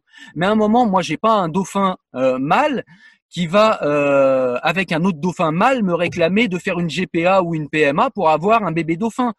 Euh, à un moment, il faut aussi, que il y a des un naturelles. donné, Attends, attends, je vais finir. Excuse-moi, excuse-moi, faut que tu me laisses finir. Je peux aussi finir mes propos, donc tu vas me laisser s'il te plaît finir parce que je te laisse finir les tiens. Euh, simplement, euh, donc ça c'est quelque chose que je ne nie pas, mais il faut aussi entendre la biologie. Il y a besoin de papa-maman, il y a besoin d'une binarité justement sexuelle pour pouvoir engendrer un être humain. La nature l'a fait comme ça et on peut pas s'affranchir aussi facilement de cela juste parce que la technique nous en donne les moyens aujourd'hui. C'est un peu facile, c'est-à-dire que C'est pas ce que dit Butler. bah, c'est ce que C'est j'entends. absolument pas ce Bah, c'est ce que j'entends moi. Non, ce qu'elle dit, c'est que l'idée qui est euh, justifiée, que la biologie intervient dans la reproduction, va justifier une normalisation de la société. C'est ça qu'elle remet en question. Mais c'est normal. Ben non. Ben, Non, ce serait pas normal? C'est-à-dire qu'en fait, c'est-à-dire que que comme si, si, tu considères, comme tu as dit tout à l'heure, tu as dit l'homosexualité, c'est quelque chose qu'on retrouve dans toutes les civilisations, chez toutes les espèces animales, etc., etc. Donc, on est d'accord, l'homosexualité est un fait naturel. tout à fait. D'accord? De la même manière, à mon sens, que parce qu'on trouve des personnes transgenres un peu partout, c'est un fait naturel. Prouvé, pas prouvé, ça, c'est pas mon problème. En attendant, ça se trouve dans tellement de civilisations. Il y a des personnes qui sont capables de, se- de, se- de se faire Il n'y assassiner. avait pas de transgenre avant, ça n'était pas, ça n'était pas techniquement Non. possible. Il faut l'entendre, ça. C'est la technique, c'est la technique qui a donné ça. Non, Techniquement, on ne pouvait pas donner des hormones à un être et on ne pouvait pas lui faire une opération pour hormones font. Les hormones ne font pas un transgenre. Ce n'est pas comme ça que ça fonctionne. Et alors, dans ce cas-là, si les hormones ne font pas- attends, attends, attends. Si dans ce cas-là, les hormones ne font pas un transgenre, et si l'opération ne fait pas un transgenre, alors, où est le problème? Où est leur problème, du coup? Ça, ça, ça, ça relève de, ça relève de chaque personne. Chez les transgenres, il faut savoir qu'il y a à peu près 50% des personnes qui ont été opérées, veulent être opérées ou seront opérées. Le restant ne veulent pas. Ça veut dire que 50% ont quand même un une envie et un besoin qui a été éveillé par la technique et par la médecine. Sans ça, ça aurait été impossible. Il y a ne serait-ce qu'un siècle, c'était pas possible. Et alors? Et alors, est-ce que la médecine est là pour faire ce genre de choses, c'est-à-dire donner de nouvelles possibilités? Comme je te le disais tout à l'heure, il y a un homme qui veut devenir un lézard, qui veut devenir un reptile. Est-ce que c'est le rôle de la médecine, de la technique scientifique, d'aller sur ces choses-là, c'est-à-dire de postuler d'un ressenti d'un moi profond et de donner une réalité à ce ressenti et de dire aux gens, eh bien, écoutez, euh, de manière euh, complètement ex nihilo et complètement déracinée de votre biologie, vous pouvez devenir et être ce que vous voulez. Sauf que c'est pas, c'est pas ce qui se passe. Bah si, c'est ce qui Ça, se c'est une passe. Dans 50% représentation. des cas au moins. C'est une représentation de la nature. Dans Mais ce n'est absolument pas ce qui se passe. Bah tu viens de le Par dire. exemple, il y a des 50% personnes des cas. prennent. Alors, par exemple, il y a aussi des personnes qui prennent seulement les hormones, mais qui ne, ne, ne souhaitent pas être opérées parce que ce sont des opérations qui sont extrêmement lourdes et qui n'ont pas envie, euh, qui, qui vivent euh, ces opérations. C'est un, un grand débat, hein, euh, qui vivent ces opérations comme euh, euh, une mutilation. Ils ne veulent pas euh, en arriver là, etc. Je comprends Donc ça, c'est de l'ordre. Ça, ça, c'est de l'ordre du ressenti. Là, on est sur du ressenti. Moi, je ne veux pas. à- Oui, mais les hormones, c'est pareil. Les hormones, les Ah hormones, oui, c'est quelque ça, chose. ça, ce sont des. Mais non, mais ça, c'est. On est d'accord. Là, on est sur du ressenti. Par contre, le fait d'être transgenre n'est pas un ressenti. D'accord, mais du coup, si ces personnes se nomment transgenres, on n'arrive pas bien à comprendre toujours, je suis désolé. Alors, si ces personnes sont transgenres et qu'elles euh, n'ont pas besoin d'hormones et qu'elles n'ont pas besoin euh, d'opérations, entre guillemets payées par la Sécu en France, c'est quand même un fait important. Ça regarde la collectivité de le savoir, euh, puisqu'on n'est pas du tout dans euh, la réparation d'une maladie, selon moi en tout cas, puisque tu l'as dit toi-même, ce n'est pas une maladie. Bref, Oui, et Euh, euh, les associations, les associations se battent pour justement retirer euh, ce, cette appellation, puisqu'il y a le, je crois que c'est affection euh, longue durée, hein, c'est considéré comme une affection longue durée. Euh, c'est des personnes qui vont se battre pour justement que cette appellation euh, soit évacuée, puisque c'est un, ce n'est pas une maladie, c'est une réalité euh, sociale, et que donc, Donc, un- si c'est une réalité, la, la, la, la technique et la science n'ont pas à intervenir. C'est-à-dire que Je pense Moi, que ça pose pas- beaucoup de problèmes quand quelqu'un juste- va te dire. Non, attends, excuse-moi. Ça pose beaucoup moins de problèmes quand quelqu'un va te dire que euh, elle a besoin d'une euh, d'une chirurgie pour la poitrine, le nez. euh, j'ai le même discours en tant que féministe, j'ai le même discours et je tiendrai le même discours et je continuerai à tenir le même discours. Ça, ça Quand, un par exemple, quand par exemple la liposuction est remboursée par la sécurité sociale, je m'insurge de la même manière. Je m'insurge de la même manière. Oui, mais par ça, c'est contre- un nazi. Par contre, par contre, les femmes ne demandent pas, je sais pas, de devenir, euh, je sais pas, quelqu'un se fait refaire son nez, ça ne doit pas être pris en compte par la sécurité sociale ou ces choses-là. Mais bon, c'est un épi, enfin, c'est un épiphénomène, ça, c'est un épi-débat. Mais ce que je voulais dire pour recentrer le débat, c'est tout simplement que s'il n'y a pas besoin d'hormones et s'il n'y a pas besoin d'opération, je veux dire, où est le problème? Ça veut dire que cette Quelle personne, est la différence entre les personnes Quelle est la différence entre les personnes qui se font euh, faire de la chirurgie esthétique et les personnes qui ont besoin d'être opérées quand elles sont trans C'est la souffrance. c'est la négation de la biologie pour moi. Et il faut savoir que, et euh, ça c'est pareil, c'est quelque chose d'assez incroyable, c'est qu'en fait, euh, c'est un débat aussi hyper Il y a aussi important. des gens qui sont revenus en arrière, il faut en parler de cela. Il y a des gens qui sont revenus en arrière. J'en parlerai après, mais d'abord, je vais terminer là-dessus. Sur la question de, de la chirurgie et de, de ce qu'on appelle la transition. La transition, elle peut être hormonale, elle peut être chirurgicale. Il n'y a pas que ça, en fait. Il y a aussi un autre problème en France, c'est que il y a, euh, les personnes trans sont prises en charge par des organismes médicaux qui considèrent que les personnes trans doivent non seulement transitionner, n'y a pas de souci, que les personnes trans doivent non seulement transitionner, mais qu'en plus elles doivent être du coup hétérosexuelles. D'accord? C'est extrêmement grave. C'est un fait extrêmement grave puisqu'on est en train d'enlever leur liberté d'orientation à ces personnes-là. On leur demande de transitionner, mais d'être dans une forme de normativité. C'est un souci. Ce sont des personnes qui, lorsqu'elles veulent avoir accès aux hormones, doivent passer par ce protocole médical qu'elles sont en train en ce moment de remettre en question.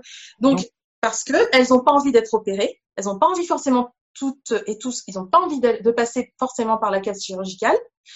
Euh, c'est euh, quand même assez terrible que euh, aujourd'hui euh, c'est possible de faire changer ses papiers seulement sur la base seulement sur la base du vécu social.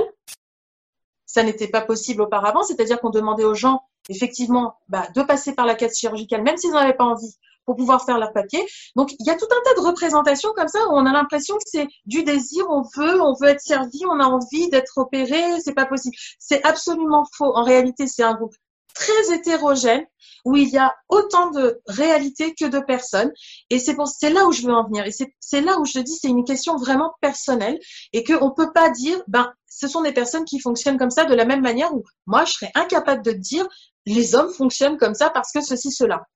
ça me paraîtrait un peu incongru. Ça, ce que tu dis, ce que tu dis sur les transgenres, qu'ils fonctionnent tous différemment, c'est un peu, excuse-moi de le dire comme ça, mais c'est un peu une tautologie.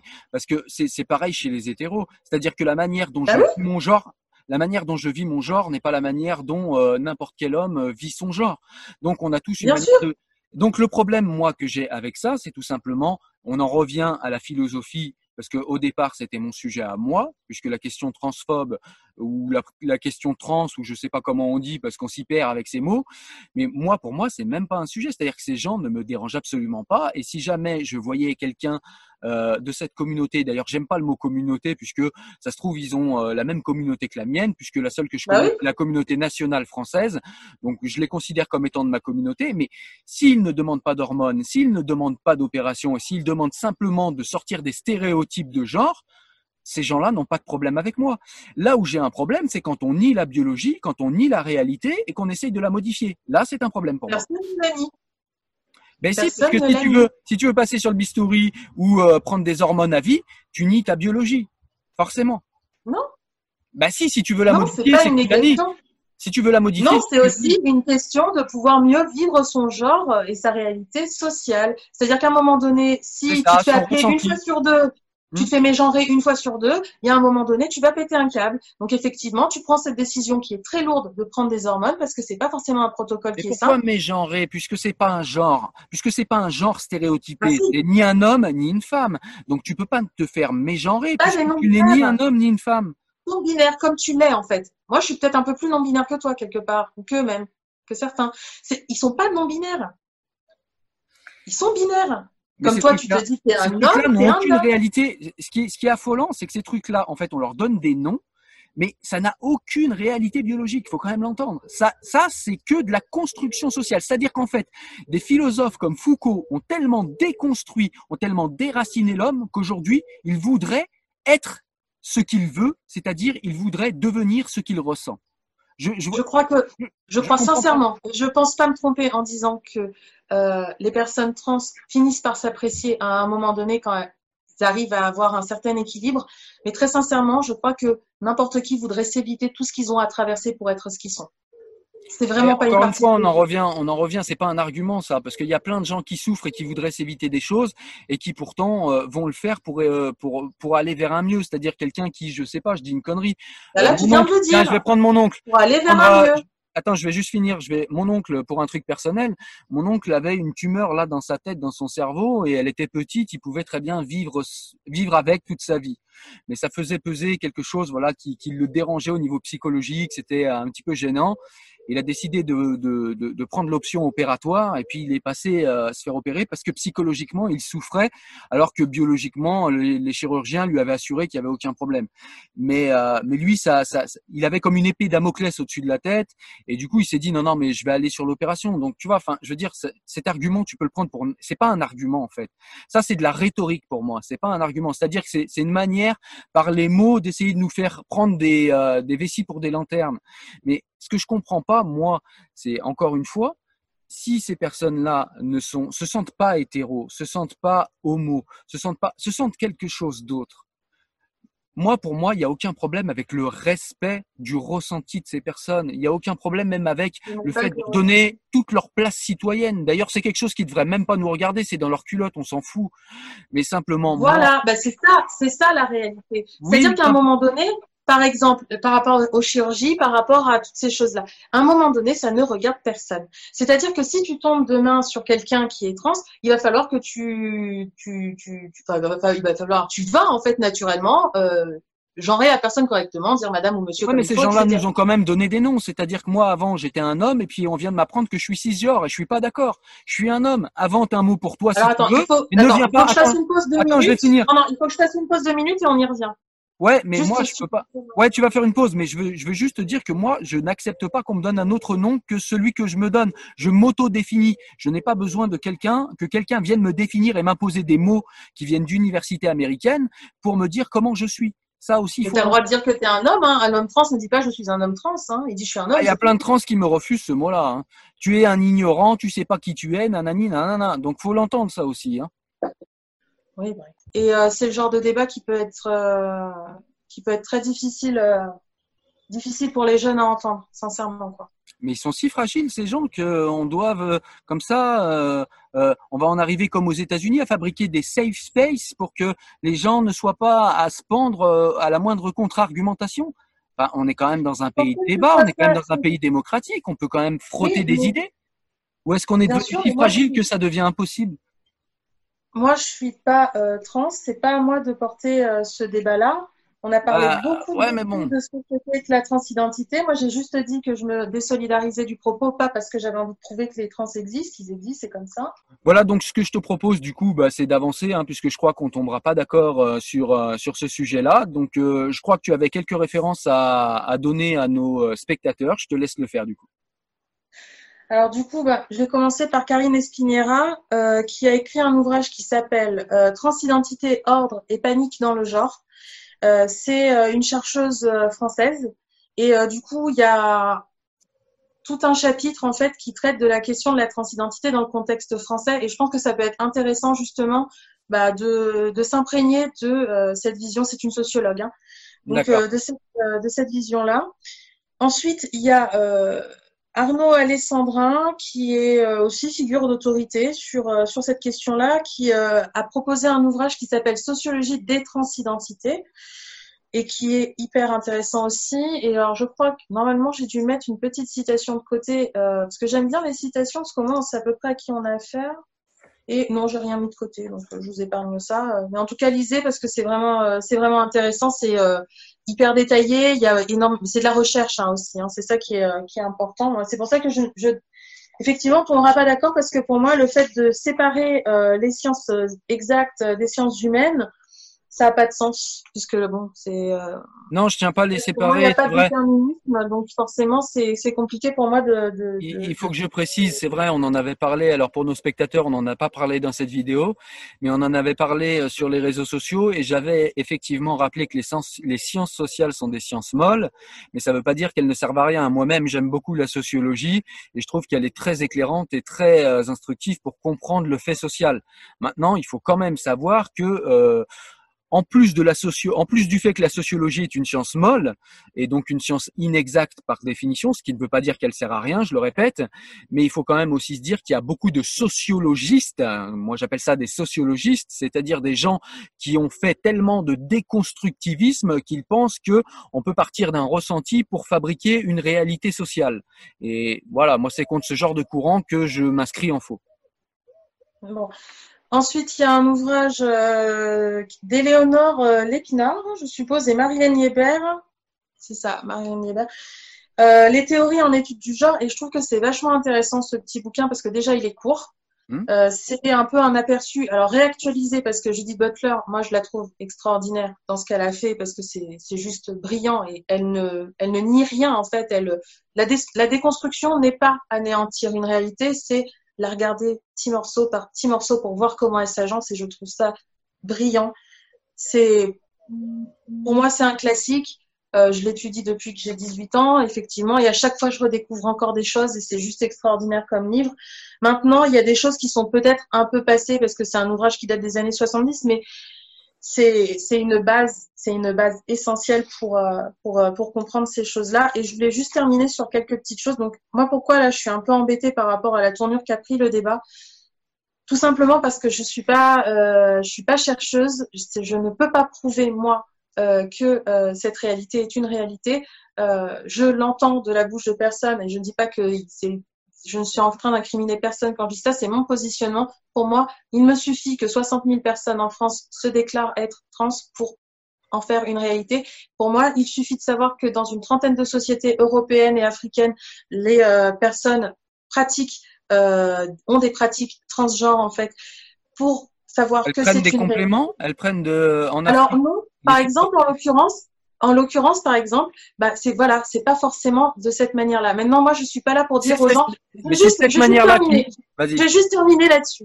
Moi, je pars du principe que si euh, l'État considère que euh, on peut payer pour 60 000 personnes, on va dire la moitié éventuellement, parce que c'est 60 000, donc c'est 60 000 qui ont entre 60 et, euh, et 15 ans. Donc il y a des personnes qui ont transitionné depuis il y a très longtemps et qui coûtent plus rien. D'accord? Et puis il y a des personnes Ah qui si, parce transitionnent que les hormones, c'est la vie. Ah si, les hormones, c'est la vie. pas Ah, si. forcément arrive un Ah, si, moment ça où bah, si tu si tu veux mais tu peux aussi les arrêter en fait. Il y a des choses qui ne changent pas après l'arrêt de- des hormones. Donc ça c'est toujours c'est toujours la même chose mais c'est pas moi qui en parlerai parce que je suis pas trans et que je pense que c'est un quotidien qui ne m'appartient pas et je veux pas parler de ça D'accord. euh, là où je voulais en venir, par exemple, sur euh, la, la question euh, des, euh, des personnes trans dans les autres sociétés, il y a un petit exemple que je trouve très intéressant et qui montre qu'il y a une collaboration entre les genres et euh, la biologie que je trouve très jolie. Euh, alors, c'est Françoise Héritier qui nous manque, qui, qui en a parlé en 2005. Donc, en fait, dans cer- certaines sociétés, il y a des femmes qui sont infertiles. D'accord? Alors, pour leur permettre d'avoir des enfants, il va, y avoir un mariage entre euh, deux personnes, euh, du coup, euh, qui sont femmes à la base. Femelles, t'aimes pas ce mot, mais c'est comme ça, donc c'est deux femmes.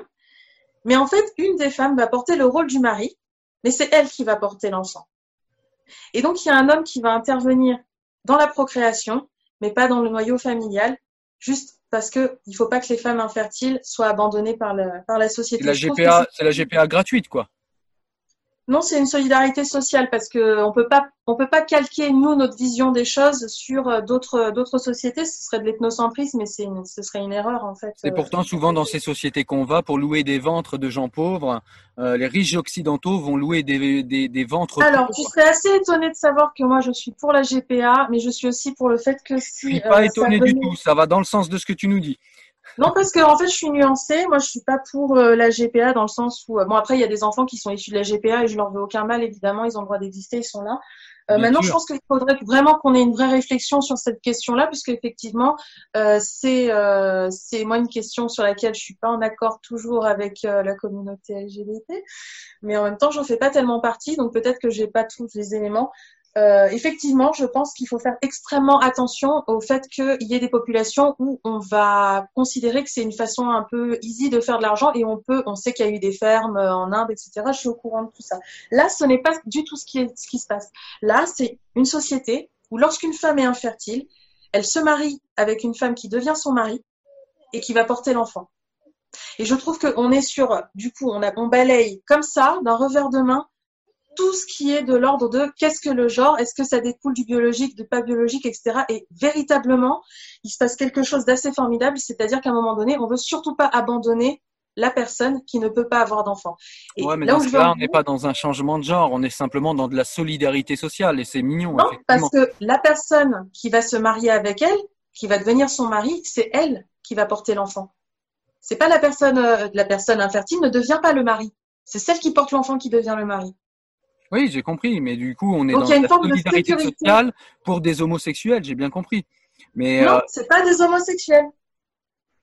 Ce sont pas des homosexuels. C'est- au-delà de ça. C'est-à-dire que pour que la femme, c'est au-delà, mais au-dessus, c'est du. non mais c'est extraordinaire. Écoute, enfin sincèrement, t'imagines une société où, euh, alors je dis pas que c'est la solution à tous les problèmes, mais je trouve que c'est ingénieux c'est hyper ingénieux d'avoir pensé à, faire les choses de cette manière-là. Comment ça se traduit pour la personne? Est-ce que la personne, du coup, elle est quand même stigmatisée? Est-ce que ces, couples ont exactement la même place dans la société ou pas? Est-ce qu'elles sont un peu discriminées parce qu'elles elles sont deux femmes ou euh, deux femmes biologiques ou pas? Je ne sais pas, mais je trouve que c'est il y a, y a, quelque chose de l'ordre de, de, de, de l'ingéniosité sociale qui est quand même assez impressionnante.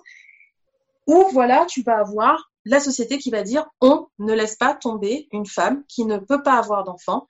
Alors on est d'accord, c'est probablement des choses qui sont assez spécifiques. Ça n'empêche que même si c'est rare, même si c'est pas quelque chose d'élargi, eh ben c'est quand même très joli. Je trouve que c'est beau. Est-ce que, je peux te poser deux petites questions avant la fin du débat? Juste deux petites questions euh, qu'on n'a pas abordées. La première, c'est euh, quid des personnes qui se sont trompées de genre et qui reviennent en arrière? Et, et quid du fait euh, de laisser à des enfants choisir leur genre alors qu'ils ne sont même pas capables de choisir s'ils peuvent boire de l'alcool ou pas ou s'ils peuvent voter? On les laisse choisir leur genre alors qu'ils sont tout petits. Est-ce que tu peux nous dire quelque chose là-dessus ou peut-être nous, euh, nous emmener vers un ouvrage? Alors, euh, moi je vais surtout proposer aux gens de regarder ce que c'est que l'éducation non genrée, puisque c'est moi l'éducation que je pratique c'est mon style d'éducation. En quoi ça consiste? Alors, ça consiste, euh, je pense que tout le monde, on a tous plus ou moins euh, cette façon de faire en fait. Euh, en ce qui me concerne, en l'occurrence, je, le dis, ma fille s'est déterminée toute seule. Elle, est trop petite. Comment peut-on s'auto-déterminer alors qu'on est attends, attends, on, y, arrive, on y arrive. Donc, elle, elle me dit, je suis une fille. très bien. Moi, effectivement, je t'avoue que si demain elle me dit, bah non, en fait, je suis un garçon, bah, je lui dirais, écoute, ok. Alors après? Mais tu peux pas lui dire non plus, euh, regarde la glace, tu te trompes peut-être. Euh, ah non. Non. C'est-à-dire qu'un enfant peut pas se tromper. Peut-être, mais c'est pas à moi de lui dire. D'accord, c'est pas ton rôle de parent de l'éduquer. Par exemple, en l'occurrence, attends. Pas ton rôle de parent de lui dire quand elle se trompe. En l'occurrence, si ma fille me dit, euh, elle me dit, euh, moi, ça m'est arrivé par exemple d'avoir des discussions parce qu'on parle beaucoup. Avec Et si ta fille te dit, je suis un papillon? Bah, Pourquoi pas Si elle a envie d'être un papillon, c'est qu'elle est en train de jouer. Et pourquoi elle serait pas en train de jouer si elle te dit, je suis un garçon? Bah, Peut-être. Donc pourquoi je l'embêterais? Mais pourquoi surtout tu en tiendrais une conclusion politique ou une conclusion ah non, euh, sur son corps? Ah non, Justement, c'est ça l'éducation non genrée. Je ne, je ne, je ne, je n'ai aucune conclusion sur ce qui, sur ce qui la traverse. C'est-à-dire que, ça veut dire que sa biologie n'est pas un, indicateur pour toi. Bah, c'est ma fille quand même. Mais oui, mais c'est ta fille. mais euh, du coup, la biologie n'est pas un indicateur. Pour toi, quand, quand le chirurgien t'a montré ta fille, t'as pas, enfin ta fille, oui, pour moi c'est une fille. Quand, quand le, pas le chirurgien, l'obstétricien euh, t'a montré ton enfant, tu ne t'es pas dit ah chouette j'ai une fille. Ou à l'écho, on t'a pas dit, ah, c'est un garçon. La première chose que j'ai dit, c'est elle est trop belle. Elle est trop belle. Elle est trop ah belle. Bah oui. Bah Donc, oui. Forcément. Donc la biologie intervient. À un moment, la biologie. Bien entendu, je n'ai jamais dit que la biologie. Personne ne dit que la biologie n'intervient pas. Je dis juste qu'à un moment donné, je suis ouverte au fait que peut-être, potentiellement, dans son parcours de vie, eh ben, à un moment donné, elle peut me dire, ben en fait, euh, ce qui est en train de se produire dans le rôle social qu'on m'assigne, euh, ça va pas du tout, ça ne, c'est pas du tout moi. Ouais. Mais ça, il y en a plein de gens, il y en a plein de gens qui font ça. Moi, j'ai fait ça et euh, et, euh, et ça m'a pas empêché. Enfin, comme je te l'ai dit, je répète, j'ai joué à la corde à sauter et à la marelle, ça m'a pas empêché de mettre des trempes à ceux qui me prenaient la tête en cours de récré. Mais euh, mais ça, on a on a tous à lutter avec ça et en plus, c'est des normes, des normativités, comme tu dis, et tu as raison, euh, des normativités culturelles et des normativités qui sont en plus temporelles, parce que ça change selon les, les civilisations et les époques. Et ces choses-là, on les construit et les déconstruit tous. On a tous à faire et à lutter avec ça. Mais de là à nier, moi, c'est là où je ne vais pas. C'est le, le saut que je ne fais pas, c'est nier sa biologie. Je ne nie pas la biologie de mon enfant. Euh, mon enfant choisit ce qu'elle veut porter, choisit ce qu'elle veut, comme ah bah n'importe quel enfant en fait. Voilà elle choisit euh, ce qu'elle veut porter. Après, moi, je, je, demeure consciente, si tu veux, qu'à un moment donné, j'estime que c'est important de considérer que si euh, il s'avérait qu'elle euh, qu'elle avait un, une construction du genre qui sorte de la norme, je suis en capacité de l'accueillir aussi. Bien sûr, je comprends. C'est tout. C'est juste ça. C'est après, comme euh, j'aime Mais il ne faudrait pas l'induire en erreur non plus. Parce qu'on n'a pas un enfant cisgenre. J'aime pas, je sais que t'aimes pas ce mot, mais ça n'empêche pas d'avoir un enfant cisgenre. Et si mon enfant est cisgenre, je l'aimerais tout autant. Je ne suis pas dans euh, la fétichisation de la transidentité. tout ce que je dis, c'est que pour moi, le genre étant une grande partie, pour une grande partie, une construction sociale. Il me semble important de lui transmettre aussi cette réalité et je suis très heureuse d'avoir des discussions avec mon enfant qui me dit, eh ben, les garçons, des fois, ils m'empêchent de jouer au foot, et ben, ça m'énerve, et ben, je le fais quand même parce que c'est pas parce que je suis une fille que je vais pas le faire. Et ben, je pense. D'accord, mais entre, entre dire, entre dire je ne peux pas jouer au foot et dire maman, euh, je crois bien que dans ma tête, euh, en vérité, je ne peux pas avoir un pénis c'est quand même pas tout à fait la même chose. il y a tout un fossé, et c'est là où c'est des choses très différentes. Maintenant, effectivement, euh, moi, l'éducation non genrée que j'accorde, j'accorde à ma fille, c'est une éducation non genrée qui n'est, qui n'a pas, parce que souvent on a cette espèce d'idée qu'on voudrait en faire des, des non-binaires ou que l'idée c'est de les formater à une non-binarité. C'est le cas, c'est ce que je pense. Non, je pense pas. je pense. si je peux t'expliquer pourquoi je pense ça, je vais te l'expliquer. On sait très bien le poids euh, éducatif et le poids euh, du conditionnement qu'est l'éducation d'un parent sur son enfant. Et on sait très bien que si tu, de temps en temps, par des petites questions, par des petites, tu, tu, tu lui transmets un petit peu de T'es sûr que t'es pas, t'es sûr que t'es pas un garçon, t'es sûr que t'es pas, tu ah vois, par des petits gestes.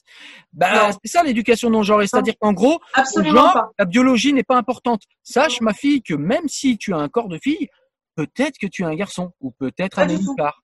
Tu vois, c'est ça, qui, c'est ça qui est bizarre. absolument pas ça. Par exemple, tu parles de Judith Butler en disant que c'est une déconstructiviste, ce qui est le cas.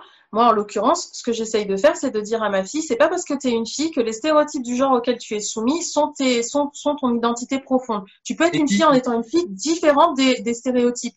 C'est tout. Maintenant, si demain, mais ça, je suis d'accord avec ça. Voilà, mais bien sûr, je sais qu'on est d'accord là-dessus. Par contre, là où je vais plus loin, c'est qu'effectivement, si demain elle me dit, écoute, euh, j'ai pas le genre convenant à mon sexe, euh, je, bon, alors c'est euh, quand même particulier comme annonce. Bon, déjà, je pense que je sais pas ce que je ferais. Très sincèrement, je ne sais pas. Je pense que je ferais rien quelque part parce qu'elle est petite. Donc, euh, le, comme tu disais, il y avait des, il y a des personnes qui ont changé aussi, qui ont détransitionné, qui ont changé d'avis, qui sont finalement non binaires, qui n'ont pas fait de transition hormonale, qui se sont déclarées trans avant de se dire non, en fait, je suis non binaire, parce que le genre. On a l'impression, parce que tu viens de dire, que ce sont des gens qui sont quand même bien perdus. Et est-ce qu'on les a pas tellement déconstruits? Attends, je vais finir. Est-ce qu'on les a pas tellement déconstruits? Est-ce qu'on n'a pas tellement euh, dans notre société déconstruit les choses qu'on en arrive à déconstruire la biologie et à faire qu'on a des gens qui se retrouvent complètement paumés? Ils sont pas perdus. Ils expérimentent. Ils expérimentent. Parce que la vie n'est faite que d'expérimentation. Par exemple, un truc tout simple ton CV, c'est toutes tes expériences professionnelles. Est-ce que tu t'es perdu parce qu'à un moment donné est intervenu, euh, je sais pas moi, du chômage, du machin? Non, ça te déconstruit pas. Au contraire, ça te, ça te renforce quelque part. Donc, les personnes qui sont comme ça dans un cheminement au niveau du genre ne sont pas perdues. Elles ne sont pas non plus en recherche d'elles-mêmes. Elles trouvent dans une expression de genre qui elles sont à un moment donné et voire parfois elles trouvent qui elles seront jusqu'à la fin de leur jour. C'est ça qui se passe. Elles ne sont pas perdues ce n'est pas être perdu que d'avoir un genre qui est un peu Bon, on sera pas d'accord, on sera pas d'accord là-dessus, ouais, mais je peux, je peux, je peux euh, m'entendre sur un désaccord cordial. Ok. Écoute, je pense qu'on a fait une lourde et grande vidéo. Si tu as euh, d'autres ouvrages dont tu souhaites nous parler, eh bien, je te laisse le faire. Et si tu as un mot de la fin également, euh, je te laisse le faire tranquillement et puis nous, nous donner un petit peu ton sentiment en conclusion de tout ça. Alors, je vais juste citer un dernier ouvrage qui est aussi pour moi essentiel. Euh, c'est où est-ce que je l'ai C'est de l'angoisse à la méthode, et j'arrive jamais à prononcer son nom, de Georges Devereux, Devereux, quelque chose comme ça, que je trouve extrêmement intéressant parce que euh, lorsque l'on on regarde quelque chose, on regarde un objet, on regarde euh, une situation qu'on connaît pas, parfois on peut se sentir un petit peu euh, c'est naturel en fait. C'est un petit peu. Ça peut paraître un peu compliqué et je trouve que cet ouvrage met vraiment le le ouais le l'accent sur qu'est-ce que c'est que d'observer et qu'est-ce qui se joue en nous quand on observe et qu'on interagit avec euh, quelque chose qui relève de l'altérité? Je trouve que c'est un excellent ouvrage sur euh, justement bah, qu'est-ce que comment on peut regarder des gens qui nous ressemblent pas euh, et accepter bah, qu'ils ne sont pas comme nous et que c'est pas grave et que même si euh, ils ils ont l'air de pas être comme nous en fait on n'est pas si différents. Et voilà moi je pense sincèrement que j'ai énormément de points communs avec les personnes transgenres que je me suis construit exactement de la même manière qu'eux j'ai juste mon genre qui est congruent à mon sexe biologique D'accord. Bah, je vais arriver moi-même à ma propre conclusion. Donc, c'est que pour moi, bah, tout simplement, on est dans le déconstructivisme euh, poussé à son paroxysme. On a des gens qui sont déracinés, déracinés à tel point qu'ils ne prennent même plus racine dans leur biologie. Ils en arrivent à la nier, même si j'ai compris, tu n'es pas d'accord. Mais c'est en tout cas comme ça que c'est en tout cas comme ça que je le vois. Euh, moi, j'ai pas d'ouvrage forcément particulier à recommander, si ce n'est euh, pour ceux qui vont me parler de relativité de la réalité et qui euh, mettent ça en rapport avec euh, les théories, les deux théories de la relativité d'Einstein, lisez ça. Euh, ça vous permettra de vous rendre compte à quel point vous vous trompez, parce que la relativité d'Einstein ne postule pas euh, que la réalité en tant que telle soit relative, puisque c'était quand même mon angle de départ. Et je vous propose également, comme je l'ai fait tout à l'heure, de lire le traité de l'entendement de Spinoza, ce qui permet euh, de faire euh, une distinction entre ce qui relève du, du savoir intuitif et de l'intuition et du ressenti, et ce qui est du domaine du factuel, du rationnel, de l'étude. Spinoza explique très bien dans cet ouvrage comment on peut faire la différence entre les deux et surtout comment on peut parfois avoir un savoir intuitif qui est effectivement vrai, mais comment parfois ce savoir intuitif peut se tromper euh, et euh, il paraît important de le vérifier et toute la méthode euh, qui est dans ce traité permet, enfin donne une méthode pour pouvoir justement étudier cela. Voilà, Écoute, je te remercie pour avoir eu ce débat compliqué, ce débat que tu as trouvé compliqué, je le sais, donc je te remercie deux fois. Euh, je pense toujours que se parler est une bonne chose, même si sur le sujet, euh, certains vont me trouver rugueux et âpre, et encore, je pense que je suis loin de la réalité. Mais en tout cas, euh, je salue ton courage et je salue ta, ta vaillance, il faut le dire, parce que sur ce sujet, ben, on trouve pas grand monde pour discuter, et euh, eh bien, je trouve que tu as fait preuve, toi, euh, d'honnêteté, de courage pour cette vidéo, et je t'en remercie. Pas. Voilà, et eh ben écoute, je te souhaite le meilleur et je te dis à bientôt sur les réseaux peut-être ou euh, qui sait pour une nouvelle vidéo. Salut.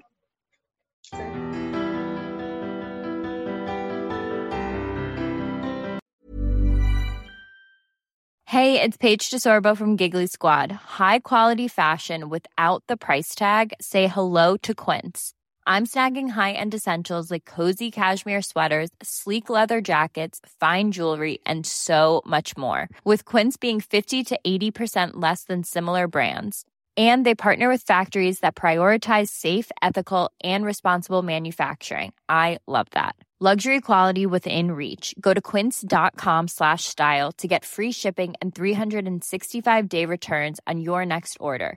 quince.com slash style. Ever catch yourself eating the same flavorless dinner three days in a row? Dreaming of something better? Well, HelloFresh is your guilt-free dream come true, baby. It's me, Kiki Palmer. Let's wake up those taste buds with hot, juicy pecan-crusted chicken or garlic butter shrimp scampi. Mm. Hello Fresh. Stop dreaming of all the delicious possibilities and dig in at HelloFresh.com. Let's get this dinner party started.